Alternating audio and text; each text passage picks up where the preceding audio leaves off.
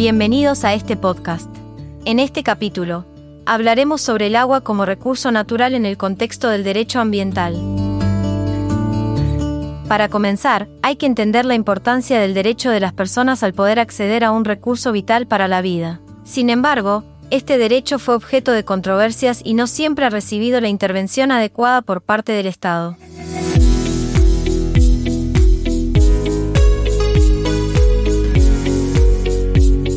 Continuando con esto, vamos a observar también que según la legislación vigente, tanto el agua como la energía son susceptibles de apropiación por parte de particulares, lo que requiere regulaciones para evitar conflictos en su uso y gestión.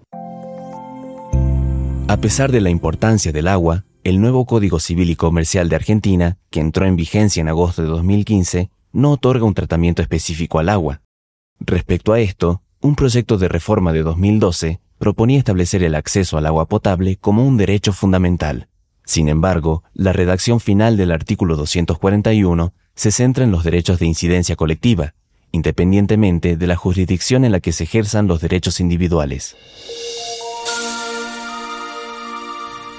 Por su parte, en la Constitución Nacional Argentina, reformada en 1994, se establece que corresponde a las provincias el dominio originario de los recursos naturales presentes en sus territorios. Esto significa que las provincias tienen el control y su propia legislación sobre los recursos naturales, incluyendo el agua. Estas leyes buscan garantizar un uso razonable y conveniente del recurso hídrico, otorgando concesiones para su utilización. En lo que respecta a nivel internacional, el agua se considera un recurso limitado y vital. Su protección y disponibilidad para el público son cuestiones de gran relevancia y preocupación. Es por esto que el Día Mundial del Agua se estableció en la Conferencia de las Naciones Unidas para el Medio Ambiente y el Desarrollo en 1992. La Asamblea General de la ONU lo adoptó como un día de concienciación para fomentar el ahorro de agua en todo el mundo.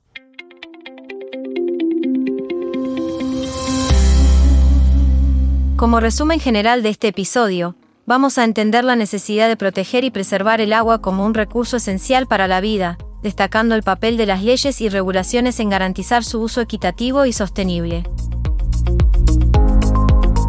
El conocimiento y la conciencia sobre la importancia del agua como un recurso natural son esenciales para promover su adecuada gestión y conservación. Esto fue todo por hoy Recuerden ver la teoría en los libros, no solo en el módulo. Los esperamos en el próximo podcast de la carrera.